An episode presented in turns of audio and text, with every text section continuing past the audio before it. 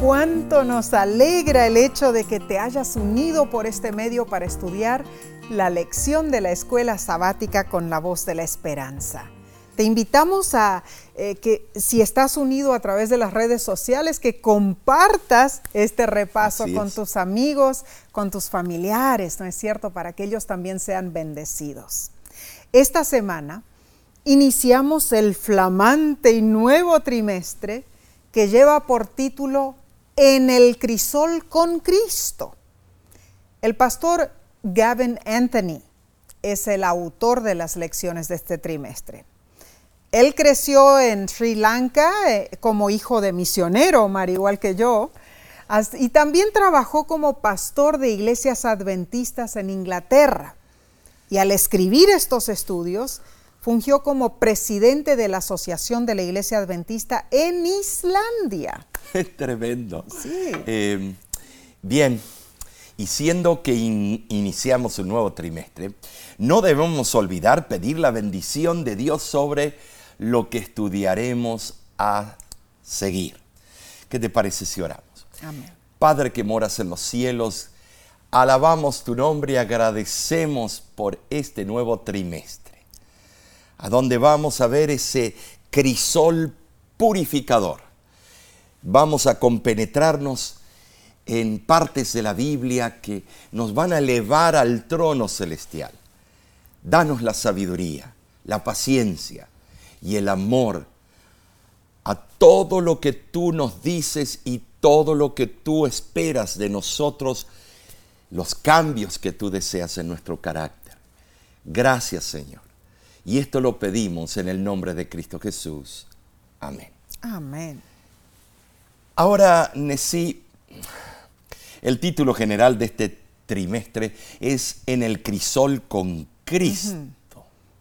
Esto quizá traiga a la mente el sufrimiento, las pruebas, los momentos de angustia, pero veamos el origen etimológico del término crisol.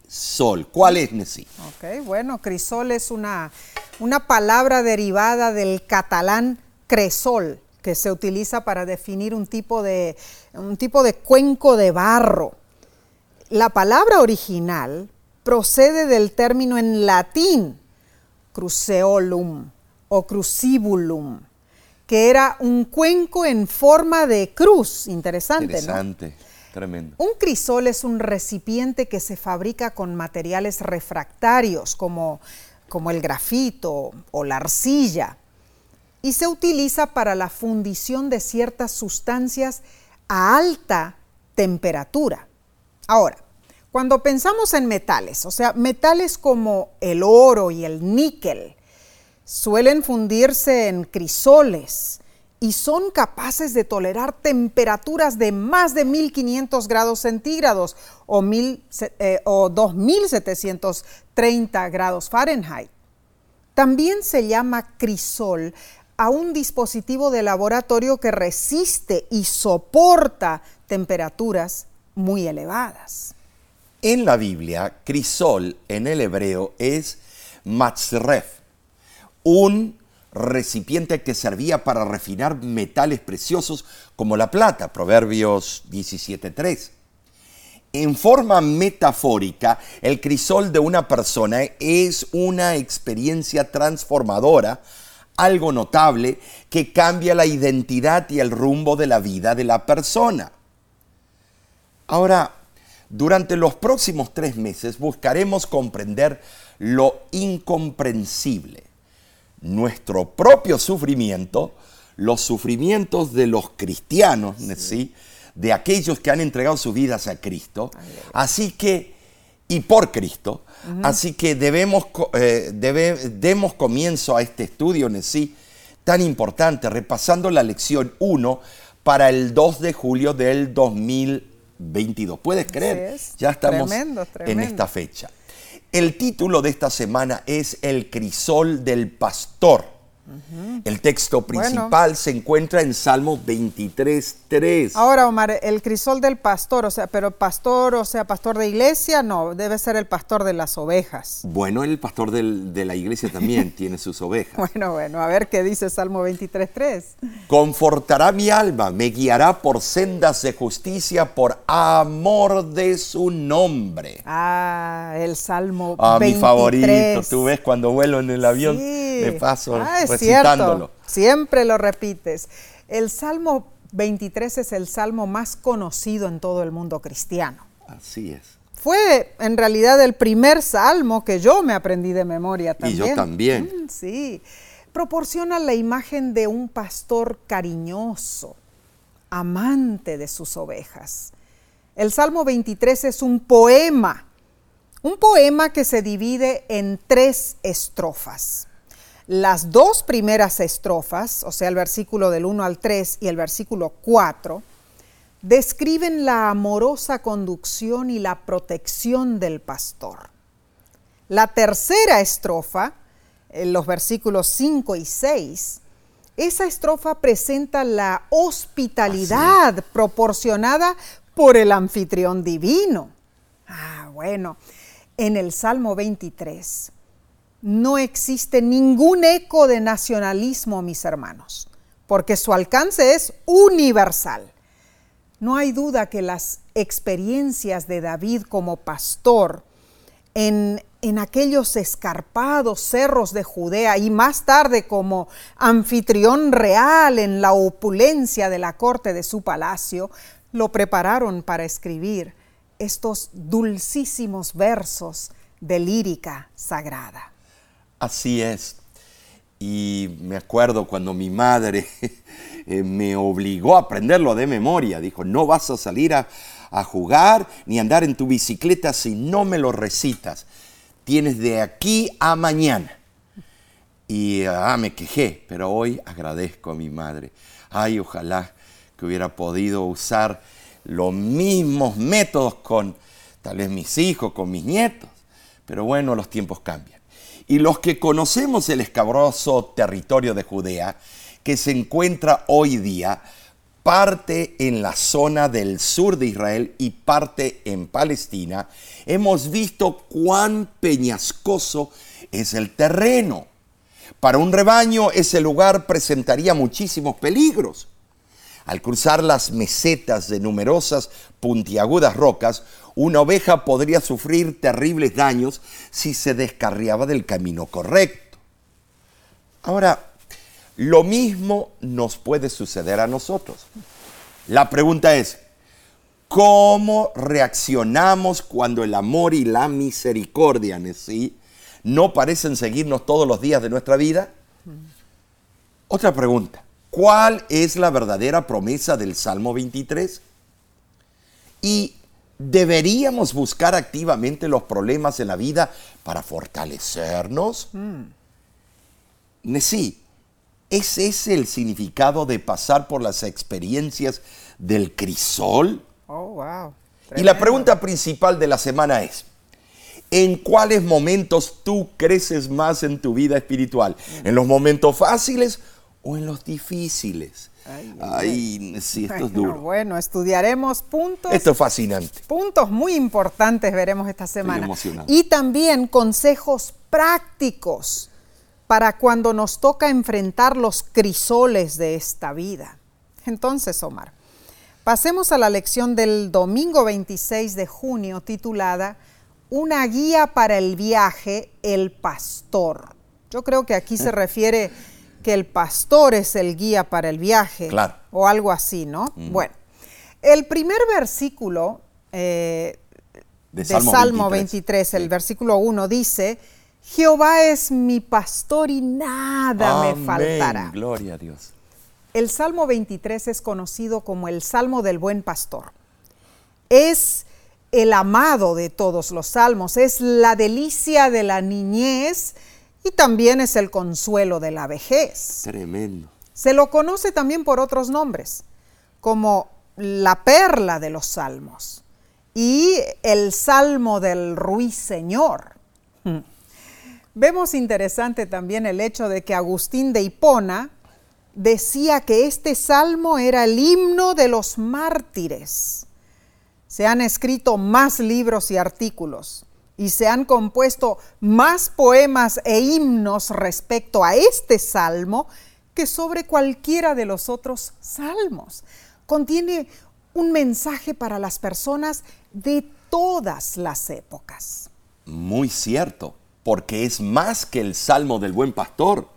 No solo describe al tierno pastor que guía su rebaño al descanso, lo lleva a lugares de delicados pastos y lo protege de los peligros del desierto, sino además que además el Salmo 23 se esboza en el retrato del amable anfitrión, quien proporciona alimento en abundancia a su invitado. El salmo culmina con una confesión de absoluta confianza en Jehová, quien guiará a sus hijos con amor y los recibirá como invitados suyos. Ahora, esta metáfora en sí de Jehová como pastor y su pueblo como las ovejas, aparece primera vez en la Biblia en Génesis 48, 15. Mm. Cuando José menciona la frase, el Dios que me mantiene, que se traduce del hebreo, el Dios que me pastorea. Ah, el Dios que me mantiene, el Dios que me pastorea. Mm, interesante. Eh, Génesis 48, 15 dijiste. Bueno, el autor de la lección relata el evento cuando se le pidió a ciertos niños cristianos que dibujaran a Dios. Y sin excepción, cada uno hizo un dibujo de un corazón en alguna parte del papel. Oh, qué lindo. Cuando se les preguntó por qué, los niños declararon unánimemente que Dios es amor. Tremendo. Era así de simple para ellos. Ah, pero es muy fácil tener una buena opinión de Dios cuando todo va bien, ¿no es cierto? Sin embargo, a medida que crecemos y la vida se vuelve más difícil y complicada, nuestra visión de Dios a menudo cambia. Pero tengamos muy en claro esto, hermanos. Dios no cambia. Hebreos 13:8 así lo dice, Santiago 1:17. No necesita. Nosotros somos los que cambiamos. Y esto es cierto, sí. Mm. Él no necesita cambiar. No. Eh, porque Él es el absoluto. Claro que sí. Sin error. Amén. Eh, ahora, este salmo empieza con una condición y luego da una promesa. Mm. La condición hace posible que se cumpla la promesa. Mm. Ah, bueno, ¿cuál es la condición? Jehová es mi pastor y cuál es la promesa? Nada me faltará y esto lo he presentado tantas veces en mm. mis sermones. Interesante. los dos puntos principales. Si Jesús no es nuestro pastor, no podemos disfrutar de, los beneficios que Él nos regala, hermanos. ¿Y cómo permitimos que Él nos pastoree? Cuando accedemos a que Él nos guíe a través de su palabra y su espíritu. Cuando nuestras decisiones se hacen siempre de acuerdo a la voluntad de Dios y no nuestra voluntad. Amén, amén. Leamos algunos versículos que describen el bondadoso pastor. Isaías 40:11 dice, como pastor apacentará su rebaño, en su brazo llevará los corderos y en su seno los llevará, pastoreará suavemente las recién paridas.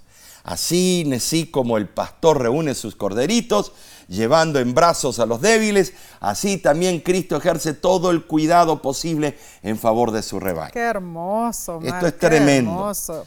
Cristo con su amor, con su compasión nos lleva en sus brazos. Y Jeremías 23 del 3 al 4 dice lo siguiente y yo mismo recogeré el remanente de mis ovejas de todas las tierras a donde las eché, y las haré volver a sus moradas, y crecerán y se multiplicarán, y pondré sobre ellas pastores que las apacienten, y no temerán más, ni se amedrentarán, ni serán menoscabadas, dice Jehová.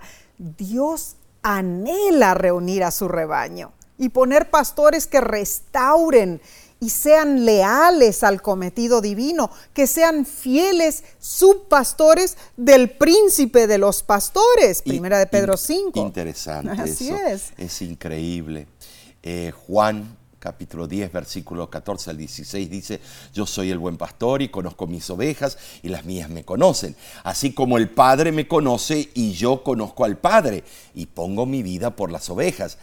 También tengo otras ovejas que no son de este redil, aquellas también debo traer y oirán mi voz y habrá un rebaño y un pastor. Ahora, quiero detenerme ahí. Aquí está hablando que hay otros lugares, mm. otras iglesias, en otras, ovejitas. Otras ovejitas. Mm. Aquí vemos que el conocimiento induce a la acción, sí. Muy cierto. Eh, o sea que a todo aquel que confiese mi nombre, ahí estaré yo. O sea mm. que hay otras ovejas, pero Él las quiere traer a un solo lugar. Amén. El buen pastor conoce sus ovejas y se interesa en forma personal y amante en cada una de ellas. A su vez, también sí, las ovejas, conociendo el carácter de su pastor, van a depositar una confianza implícita en él y le van a rendir una obediencia amante e incondicional. Amén. Pero eso no es lo que ocurre. Mm. Nosotras las ovejitas nos volvemos... Nos descarriamos. Eh, nos descarriamos.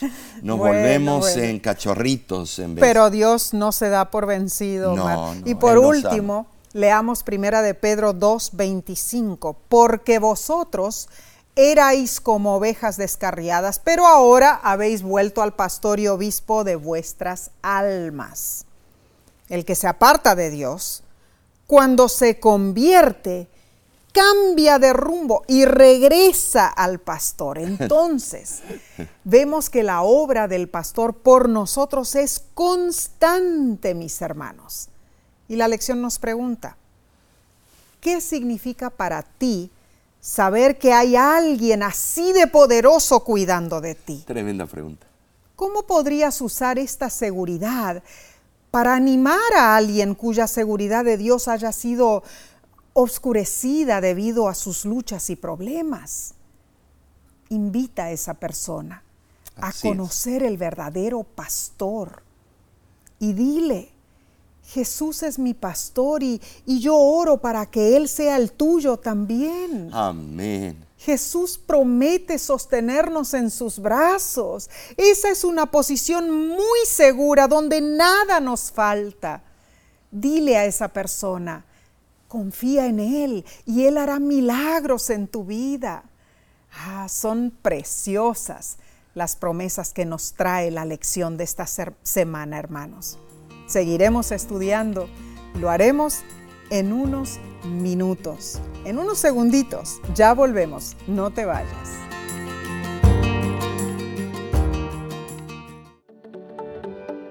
En nuestra aplicación puedes encontrar más contenido como este que te ayudará en tu vida espiritual. Lo puedes descargar visitando nuestra página web lavoz.org.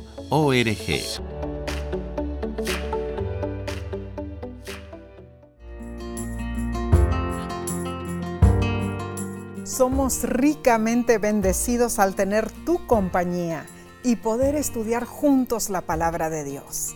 Pasemos a la parte del lunes 27 de junio titulada Sitios en el trayecto.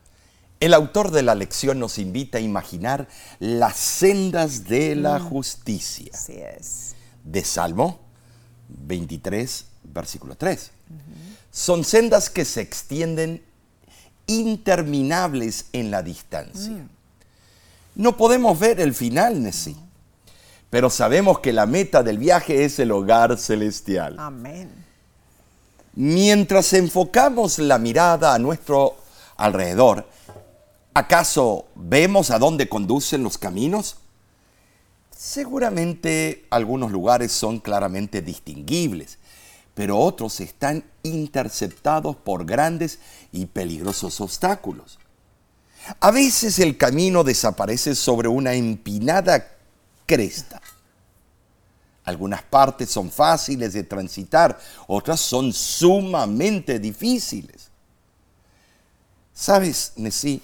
Así el pueblo de Israel viajó desde Egipto a la tierra prometida y lo mismo se describe en este salmo. Muy cierto, Mar. El, el, predicador Charles Spurgeon dijo que antes de que un hombre pueda decir Jehová es mi pastor, primero debe sentirse como una oveja porque no puede saber que Dios es su pastor a menos que sienta que tiene la naturaleza de una oveja. Tremendo, tremendo. Debe relacionarse con una oveja. ¿En qué? En su necedad, en su dependencia. Ah, interesante. Ahora, Aristóteles, el filósofo griego, afirmó, una oveja es una criatura insensata y perezosa, muy apta para perderse. No puede moverse para salvarse de las tempestades o inundaciones. Allí está y perecerá si no es dirigida por el pastor. Ahora, Salmo 23 identifica lugares específicos donde las ovejas deben pasar en la senda de justicia. ¿Cuáles son, Omar? Bueno, claramente menciona lugares de delicados pastos, junto a aguas de reposo. Cierto. Un valle de sombra, de muerte, una mesa aderezada y la casa de Jehová. ¿Y por qué esos lugares son llamados sendas de justicia? Bueno, hay varias razones. Primero, porque son los caminos correctos que conducen al destino correcto, el hogar celestial. Amén. Bueno, en segundo lugar, porque son los caminos que nos mantienen en armonía con la persona correcta, el pastor. Número tres, porque son los caminos que nos ayudan a ser las personas correctas para que imitemos al pastor. Número cuatro, porque son los caminos que nos dan el testimonio correcto para que demos gloria a Dios. Hermanos, hermanas, estas son sendas correctas y justas, ya sea que la marcha sea fácil o difícil. Ah, bueno, caminos y sendas. En cuanto a caminos difíciles, yo recuerdo que cuando era niña, una vez al año emprendíamos un arduo viaje para visitar a mis abuelos. Visitaba, eh, eh, visitábamos este, esa vez y era algo especial para nosotros, pero viajábamos en auto desde Manaus, Amazonas, en Brasil, hasta Misiones, Argentina. Ay, Omar, bueno, la distancia esa era de un total de unos 5.000 kilómetros. 3.100 millas. Más o menos. Pero la primera parte del viaje involucraba transitar la ruta BR 163, perdón. Era un trecho de 2.240 kilómetros, o sea, 1.400 millas, que era camino de puro tierra, Omar, o más bien de lodo, y demorábamos de 7 a 10 días para cruzarlo. Ese camino era una pesadilla lleno de pozos, de barro pegajoso, de surcos profundos erosionados, erosionados por, la, por la inclemencia del tiempo o causados por las enormes ruedas de los camiones comerciales. Y nosotros, nosotros no teníamos un 4x4, era un autito pequeño. Y recuerdo que decenas de veces por día nos quedábamos atascados en el lodo. Omar, yo recuerdo buscar pedazos de palos, de piedras para poner debajo de las ruedas. Recuerdo las manos de mi padre llenas de ampollas de tanto palear para quitar el vehículo del pantano. Recuerdo tener que correr delante de nuestro auto bajo la lluvia, con machete en mano, para abrir camino nuevo dentro de la selva. Ay, Omar, era una aventura en verdad. Y mis padres, pobrecitos, siempre aventureros, ellos nos animaban. Vamos, vamos, pronto llegaremos al camino de asfalto, ya falta poquito, sigan adelante. Y sabes, Omar, nosotros bien sabíamos que aunque era un camino súper difícil de transitar, ese era el camino correcto, no había otro. Creo que a eso se refiere el Salmo 23 cuando menciona los caminos de justicia. Tienes razón, sí. Mm. Es importante recordar que cuando Dios nos guía, no simplemente nos entrega un paquete listo hacia el destino, no, no, no, no. Hay luchas, hay obstáculos, Como en los muchos ejemplos bíblicos, cuando Dios nos guía por sendas correctas, significa que nos instruye en justicia a través de caminos que a veces son fáciles y son, eh, bueno, y a veces son difíciles. Cierto. Bueno, el liderazgo del pastor no solo consuela y restaura también, eh, porque también guía a sus ovejas a la justicia. La dirección de Dios tiene un aspecto moral y justo. El teólogo y bibliotecario inglés Thomas Horn lo explica así. Las ovejas son conducidas por la senda de la justicia en el camino de la santa obediencia. Se eliminan las obstrucciones, son fortalecidas para caminar y correr por las sendas de los mandamientos de Dios. Y la lección pregunta, ¿qué tan consciente eres de que la justicia es la prioridad del pastor para tu vida? ¿Cómo pueden las pruebas cambiar tu vida para que reflejes mejor el carácter de Cristo? Ay, Omar, esto es fácil decirlo y no hacerlo, ¿no? Sí. Es difícil entender que ser discípulos de Cristo no nos hace inmunes a las tribulaciones de la vida, hermanos. ¿Por qué un Dios bueno y amoroso nos permitiría pasar por pruebas como la muerte de un niño, enfermedades, dificultades financieras, Así es. preocupación y temor? ¿Acaso no nos ama Dios? ¿No significa eso que Él quiere que nuestras vidas sean fáciles y cómodas? No, no es así. La Biblia enseña que Dios ama a sus hijos y que todas las cosas les ayudan a bien. Romanos 8:28. Esto significa que inclusive las tribulaciones nos ayudan a bien. Para el creyente, las luchas y las pruebas tienen un propósito divino, hermanos. Bien, sigamos con esta lección. Omar está inter- interesante. El próximo título es Desvío Inesperado número uno, el Valle, y es la lección para el martes 28 de marzo.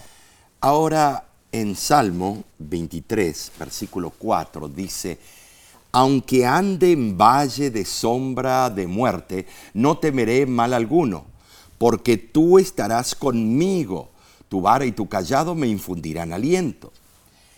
En el hebreo, la palabra salmawet para sombra de muerte es interesantísima.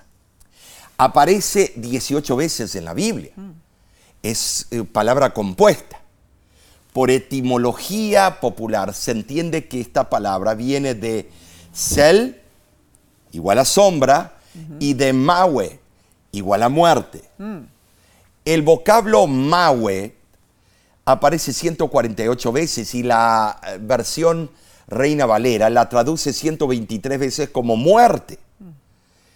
23 veces como una inflexión del verbo morir también aparece. Una vez como mortal también ocurre. Y una vez la frase se traduce como toda su vida. Interesante. La idea es clara en sí. La etimología tradicional tiene el apoyo de la versión bíblica de los años 70, la versión del 70. El famoso autor John Bunyan usó esta frase repetidas veces en su gran alegoría El peregrino. Ay, la he leído tantas veces. Tremendo. Bueno, como cristianos necesitamos la seguridad de la presencia de Dios. Entonces, hermanos, pensemos un poquito, más bien piensa tú en las veces que has estado en tu propio valle de sombra de muerte. ¿Cómo fue? ¿Sentiste miedo aunque sabías que el pastor estaba allí? ¿Qué versículos de la Biblia te fueron más preciados en ese momento? ¿Y por qué? El pastor divino nos proporciona descanso, refrigerio, alimento, renovación, compañerismo, dirección, liberación del temor, consuelo, seguridad y victoria. ¿Qué más puede pedir un cristiano? Ay, Omar, ¿qué más en verdad? Pero el salmista menciona un valle, ¿no es cierto? Ah, sí. Es un valle, no la cima de una montaña. Donde hay mucha sombra. Ni una pradera ancha y bonita, no, no. Un valle sugiere estar encerrado, rodeado de un terreno más alto y amenazador. Este es un valle de sombra de muerte. O sea, no enfrentando la muerte en sí, sino la sombra de muerte, proyectando su contorno oscuro y aterrador. Ahora, sí, ¿cómo llegó la oveja a ese valle? Mm. Esa es la pregunta. ¿Por, eh, ¿Por su propia decisión? ¿O será que el pastor la condujo hasta allí? Ay, ay, ay. Esto es bravo. Mm. La autora cristiana Elizabeth Elliot escribió lo siguiente. Una oveja que se encuentra en el valle de sombra de muerte podría pensar que ha sido guiada falsamente, pero le es necesario atravesar esa oscuridad para aprender a no temer. O sea, es una lección práctica. El pastor todavía está con ella. Wow, tremendo. Esto es tremendo, esta cita. Eh, bueno, ¿alguna vez has sentido que has sido falsamente conducido al valle de la tentación? ¿Cómo reaccionaste, eh, reaccionaste en ese momento? ¿Por qué crees que el pastor podría estar dispuesto a arriesgarse a ser mal interpretado, eh, juzgado? Al permitirte a ti entrar en un valle oscuro y peligroso, eso denota y trae dudas en la oveja. A veces necesitamos pasar por ese valle para que lidiemos con nuestra soberbia y nuestro orgullo eh, por el fuego purificador, para que recapacitemos, para que nos concentremos en lo que Dios desea enseñarnos, mm. para que abandonemos lo que nos ata al mundo, para que confiemos plenamente en el pastor divino, en sí. A veces necesitamos ser sacudidos. Ay, es cierto, Mar. Notablemente el salmista reconoció que solo bajo la dirección del pastor la oveja puede pasar y vencer el valle de sombra de muerte. Ahora, ese valle es un lugar peligroso, pero alabado sea Dios porque es un lugar temporario. No es el destino de la oveja, hermanos, ni es tampoco su lugar de residencia, no. Y aunque gran parte de la vida en esta tierra pasamos por esos valles de sombra de muerte, es la presencia de Jesús como nuestro pastor lo que nos fortalece para soportarlo. Ay, Omar, eh, hace poco recibimos un correo electrónico de parte de Elmer, donde nos compartió su valle de sombra de muerte. Y aquí tengo el correo, Omar, electrónico. ¿Lo podrías leer? Mira, te paso para que lo leas. Elmer escribió lo siguiente. Los últimos 31 años de mi vida he sufrido una enfermedad crónica que ha ido deteriorando mi cuerpo. Los tratamientos médicos poco ayudan mi situación, pero les comparto que en un día, hace tres décadas, cuando sentía que estaba en un hoyo profundo, que mi vida ya no tenía sentido, escuché un programa radial de la voz de la esperanza. En ese momento tuve un encuentro con Jesús y aprendí que Él nunca me deja solo. Con el pasar del tiempo empeoró más y más mi condición. Tengo problemas renales del hígado y del corazón. Pero en el transcurso este padecimiento, de este padecimiento he tenido la oportunidad de conocer más de cerca a mi Señor. Él me sostiene, me da seguridad. Todas las semanas estudio la lección de escuela sabática con, eh, con ustedes. Dios me ha regalado dos preciosos hijos y ha llenado mi vida de paz. Sé que eh, entre más débil soy, más fuerte es Él. Cada día camino en el valle de sombra de muerte, pero como dijo el apóstol, por amor a Cristo me gozo en las debilidades, porque cuando soy débil, entonces soy fuerte. Segunda de Corintios 12:10. Ay, Omar. Esto es increíble, Nesí, te devuelvo la aquí verdad, la este computadora. testimonio Oh, esto es tremendo, tremendo. y gracias por compartirlo, Elmer. Estamos orando por ti. Dios te fortalezca cada día. Y sabes, pronto, muy pronto, ya no habrá más valles de sombra de muerte.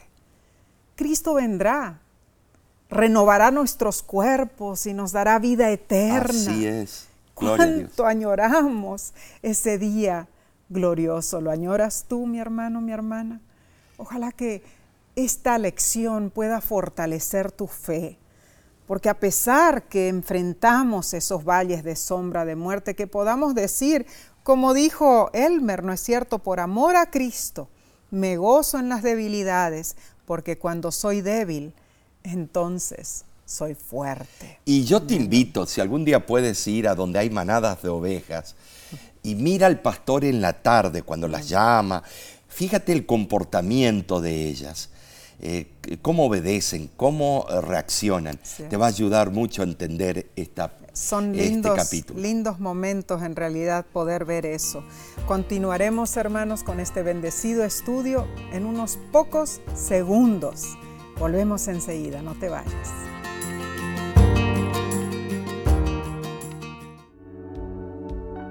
Con seguridad estás disfrutando este estudio de la escuela sabática. Te invitamos a buscarlo en formato de video por nuestro canal de YouTube.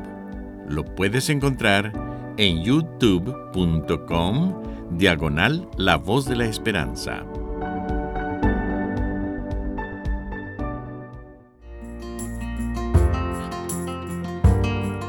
Gracias por acompañarnos en el repaso de la lección de escuela sabática. Estamos estudiando el precioso Salmo 23.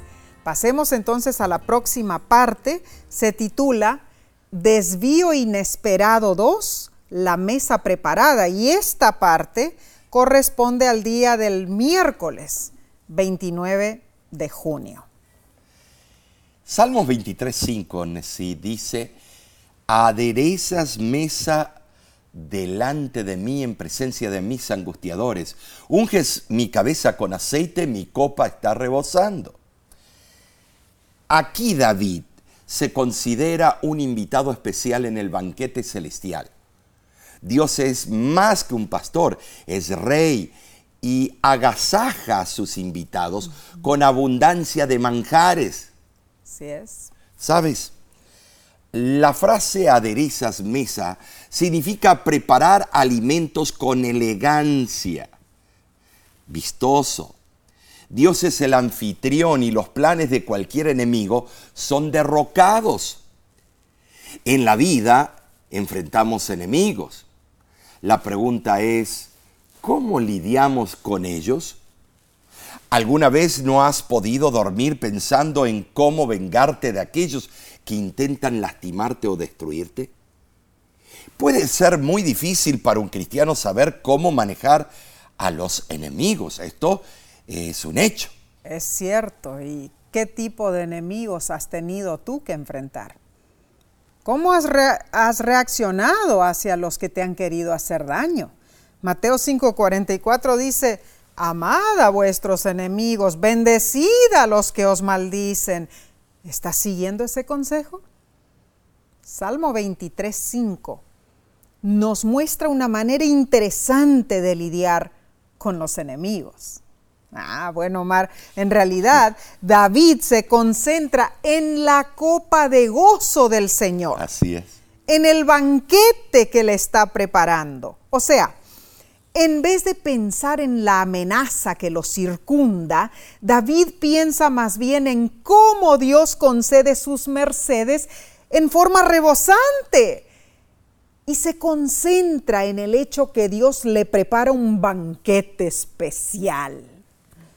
Y cuando David dice, bueno, aderezas mesa delante de mí, no se aleja de la ilustración anterior del valle de sombra de muerte, No, no, no. sino que a pesar de eso David visualiza la provisión del Señor, Así es. la invitación especial a una rica mesa preparada para él. Claro.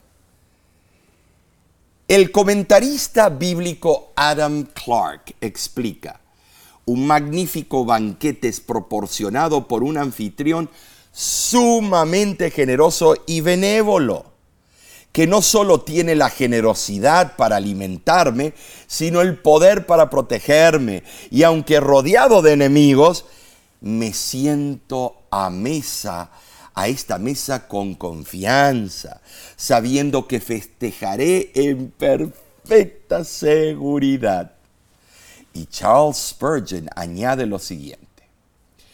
Cuando un soldado está en presencia de sus enemigos, si come algo lo hace rápidamente y se apresura a la pelea. Pero cuando dice, tú preparas una mesa, es como lo hace una sirvienta cuando desdobla el mantel de Damasco y pone los adornos de la fiesta en una ocasión tranquila y normal. Nada se apresura, no hay confusión, no hay disturbios. El enemigo está a la puerta y sin embargo Dios prepara una mesa. El cristiano se sienta y come como si todo estuviera en perfecta paz. Hermoso comentario y bello concepto. Ahora, mencionemos los tres objetos de Salmo 23.5. La mesa, el aceite y la copa.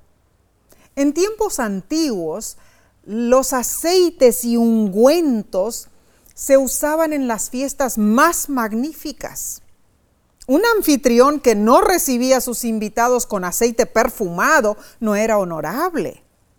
Y bueno, Omar, vemos que en la cultura de David, cuando un invitado de honor llegaba al salón de banquete, el anfitrión ungía su cabeza con una mezcla de aceite de oliva y perfume. Tremendo. Y solo después de esa exclusiva bienvenida, el invitado se sentaba en su lugar de honor a la mesa, frente a una copa rebosante y refrescante y mucha más comida de la que podría comer.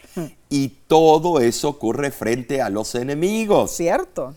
Pablo nos recuerda en Efesios 6:12, no tenemos lucha contra sangre y carne, sino contra principados, contra potestades, contra los gobernadores de las tinieblas de este siglo, contra huestes espirituales de maldad. Sí. Tenemos enemigos visibles e invisibles. Así es. Eso lo vemos, lo sentimos, lo palpamos. Sin embargo, en presencia del pastor divino, ningún enemigo puede quitarnos lo que Él nos provee. Amén. Y aunque estemos en valle de sombra de muerte, podemos pensar en el banquete especial, en la copa rebosante, en las bendiciones de Dios. Amén. Ahora, Omar, te hago una pregunta. ¿Cómo sería para ti si Dios llenara tu copa en proporción a tu fe o a tus obras? Ay, ay. ¿Cuánto tendrías en tu copa, Omar? Uh, vacía tal vez. Ah, pero, ¿sabes? Sí, alabado sea el nombre de Dios, Ajá. porque no hay nada que yo pueda hacer para recibir esa copa desbordante de bendiciones. Mm, muy no hay nada. Nada. No somos salvos por obras propias. Dios es quien me regala todo. Alabado sea Es generoso y amante conmigo, a pesar de mis faltas. Ahora, Dios está siempre presente en mi vida y provee para mí tanto física como espiritualmente, aún en medio de las dificultades. Hermano, hermana, tú también puedes gozar de esta gran felicidad. Pero debes permitir que Dios llene tu copa de bendiciones por los méritos de la sangre de Cristo. Y eso es algo que tú debes hacer en forma personal con Cristo. Debes dedicar tiempo en reflexionar, en pensar en cómo el pastor divino ha estado a tu lado en los momentos difíciles, en los valles de sombra de muerte, cuando estás rodeado por enemigos y vicisitudes. Ay, Omar, el pastor nunca nos deja solos. No. Nunca te ha dejado Nunca. a ti tampoco. Di con nosotros, gracias Señor por ser mi pastor. Gracias por, por llenar mi copa con bendición y por aderezar mesa especial delante de mí. Que esa sea tu oración. Este es un hermoso estudio, Omar, en verdad, pero tenemos que avanzar. Vamos a la parte del jueves, 30 de junio. Bueno, aquí aparece un título interesante, una promesa segura para el viaje. Es como que Dios nos está diciendo, Ah, yo voy a estar contigo durante toda esa trayectoria, ¿no es cierto? Salmos 23.6 así lo dice. Ciertamente el bien y la misericordia me seguirán todos los días de mi vida. Y en la casa de Jehová moraré por largos días. Tremendo. Estas bendiciones materiales y espirituales son de largometraje. Me Gloria gusta a esa Dios. palabra. Gloria a Dios. Por, por eso la uso. Confiamos en la conducción de Dios a través de las vicisitudes del mundo y añoramos que esa conducción siga hasta el fin. Amén. Y sabemos que permaneceremos como invitados en la casa de Dios. Así de será, sí. así será. Ahora, dice por largos días, literalmente, por longitud de días en el original. Ah, pero el fiel Hijo de Dios mira más allá que esta vida terrenal. Contempla la vida eterna con el Señor. Sabes, el Salmo 23 termina con una nota de interminable alegría. El cuidado del anfitrión trae el bien y la misericordia de Dios. Bendición perpetua, eso lo he visto en mí, lo he visto en otros compañeros, que siempre Dios bendice cuando lo deseamos. Y esa es una hermosa seguridad. Ahora, teólogos de diferentes épocas explican el bien y la misericordia de diferentes maneras. Derek Kidner dijo que misericordia significa amor inquebrantable, pero cuando aparece junto con el bien, sugiere la amabilidad y el apoyo con los que contamos en una familia y entre buenos amigos. También tenemos el comentario de Heinrich Mayer. Tremendo. Él mencionó que estamos bien acompañados con un pastor al frente y con los ángeles gemelos del bien y la misericordia detrás. Tremenda manera de ver. ¿No es cierto? El cuidado. Y también Charles Spurgeon, él explicó, esos ángeles gemelos siempre están con nosotros. Así como cuando un príncipe viaja al extranjero y no debe quedar sin vigilancia, así también sucede con el creyente. O sea que tenemos nuestros propios guardaespaldas. El bien y la misericordia, dice. Oh, interesante. Cuando dice el bien y la misericordia me seguirán, el verbo en el original da a entender algo más fuerte, Mm. que debiéramos leerlo de esta manera.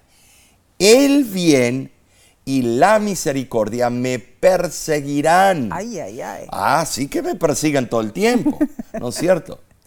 Ahora, el mismo verbo en el hebreo se usa en Génesis 14, 14, también en el libro de Josué, capítulo 10, versículo 19, y primera de Samuel 25, 29. Debemos de notar y- y hacernos la pregunta, mejor dicho, ¿qué nos viene a la mente cuando pensamos en el bien y la misericordia persiguiéndonos? Oh, ¿y qué quiso decir David al describir así el cuidado de Dios por nosotros? No importa cuán profundo sea el valle, ni cuán persistentes sean los enemigos. La certeza de bondad celestial y el amor inagotables de Dios es incuestionable. Nesí, si estos pensamientos pudieron sostener a Jesús a través del Calvario, Nesí, también deberán animarnos a nosotros. Amén. Nosotros tenemos esa esperanza, Amén. ese aliciente. Alabado sea Dios. Ahora, hay quienes están llenos de preguntas. Pero así como David, la mejor manera de abordar esas preocupaciones y contestar a esas personas no es con una descripción teológica de lo que Dios puede hacer. Más bien, como nos muestra David en Salmo 23, 6, es a través de una afirmación de, de compartir un testimonio personal de cuán maravilloso es Dios para mí. Esa debe ser nuestra actitud. La esperanza segura en Jehová, nuestro pastor. Bueno, el Salmo 23 nos ofrece la tranquila seguridad de que disfrutaremos de la presencia del Señor uh, por largos días. Amén. O sea, en esta tierra y en la patria celestial. Gloria a Dios. Ahora, en las costumbres del mundo antiguo, comer y beber a la mesa de alguien creaba un vínculo de lealtad mutua y era una señal culminante de pacto entre el anfitrión y el visitante. Entonces, ser invitados de Dios es ser más que un conocido o un comensal por un día. Es vivir con Él. El teólogo Charles Spurgeon dijo, mientras esté aquí, seré un niño en casa con mi Dios. Y cuando ascienda al aposento alto, no cambiaré de compañía, ni siquiera de casa solo iré a morar en el piso superior de la casa del Señor por siempre. Qué hermosa, eh, hermoso ejemplo. Eh, ponlo en práctica tú también. La verdad que vemos consejos prácticos, consejos básicos para nuestra vida, en nuestro caminar aquí en esta tierra. Y bueno, hemos tenido un estudio precioso, Omar. Pero qué rápido pasan los minutos, ¿no es cierto? este estudio del Salmo 23 nos ha mantenido atentos. Repasemos entonces. Número uno, nuestra jornada necesita un guía y tenemos el mejor, Jehová, nuestro pastor. Oh, tremendo, qué guía. No podemos pagarle con nada. No, no, no. Eh, número dos, el pastor nos guía por sendas de justicia, sendas que llevan a la casa celestial, sendas donde estamos conectados con el pastor, sendas que nos muestran el ejemplo del pastor y sendas que producirán nuestra alabanza al único que lo, merece, a, Dios, claro nuestro que pastor. Sí, claro que sí. Número tres, aprendimos que a veces nos encontraremos en valles de sombra de muerte. Oh, muchas. No debemos temer, pues nuestro pastor está a nuestro lado. Eso es increíble, me siento seguro. Eh, eso se puede llamar seguridad social. Claro que sí, claro que eh, sí. En cuarto lugar, encontraremos enemigos, mm. enemigos visibles y enemigos espirituales de maldad. por doquier, a la vuelta de la esquina. Sin embargo, debemos concentrarnos en la mesa que Dios nos prepara en sí. Amén. El aceite perfumado que derrama sobre nuestras cabezas y la copa que nos ofrece rebosante, bueno, de bendiciones. Gloria a Dios. Gloria, a Dios, por este estudio. Y número cinco, Mar, terminamos con la promesa de que a pesar de las pruebas, el amor y la misericordia de Dios nos seguirán o nos perseguirán todos los días de nuestra vida. Te pregunto, ¿cuán cierto estás que Dios te da su bondad y su amor inagotables? Sabes, como hijos de Dios, como ovejas de su rebaño, tú puedes decir, ciertamente el bien y la misericordia me seguirán. Y también puedes decir que el bien y la misericordia te pisarán los talones, pero no por un momento, mi hermano, o no, no tampoco por algunos añitos, no, no, no, sino que todos los días de tu vida, hasta que Jesús vuelva en gloria y majestad y recibas la corona de vida eterna. Amén. Gloria a Dios. Eh, gracias por eh, estar en sintonía con nosotros estudiando. Yo te digo, Nesí, que esta lección eh, es increíble. y más aún cuando somos acompañados eh, por nuestros amigos y amigas. Bueno, y algo que tenemos que decirte. Recuerda que debes compartir, estos estudios con tus amigos y familiares. Claro que sí. Y haz eh, no solamente compartir, que se suscriban. Invita a suscribirse al canal, de, YouTube. de La Voz. ¿Por qué? Porque entonces recibirás notificaciones cuando los nuevos videos están disponibles. Y bueno, te será más fácil conectarte a los programas de La Voz de la Esperanza, los sermones, los videos de Ayúdeme a Entender, los consejos de salud, los programas de radio y también los repasos de la lección. Eh, acompáñanos nuevamente la semana que viene. Eh, porque vamos a seguir estudiando. Claro que sí. Eh, un nuevo y flamante estudio que lleva por título Los crisoles venideros. wow. Va a estar tremendo. Va a ser tremendo. ¿Por qué? Porque todo el trimestre vamos a ver con ese crisol purificador, Nessie. Es algo hermoso. Claro que sí. Ahora que hace unos meses atrás estuvimos en las graduaciones en México. Eh, no solamente eso, sí, estuvimos en campaña. En Indianápolis, en, Salt Lake City. Eh, sí, es precioso. En Connecticut. En Connecticut. Claro. Eh, pudimos ver el crisol de Cristo. Oh, sí. en acción, cómo las almas se entregaron, cómo reconocían sus flaquezas. Ah, cierto. Qué hermoso ha sido ver el crisol de Cristo trabajando. Así es, el gran artesano. Él cambia, él modela, él permite que y cambiemos. Y las pule, las hace gloria brillar. A Dios, gloria a Dios. Y sabes, esta próxima semana, primer fin de semana de julio, si estás cerca por allí en esa área, estaremos en el campestre hispano de la conferencia de Southern, New, England. y a fines del mes estaremos en campaña, ¿dónde? En Rhode Island también, allí en Connecticut. Así que si estás por esas zonas, te invitamos a acompañarnos. De nuestra parte, es nuestra oración que Dios te bendiga y te guarde.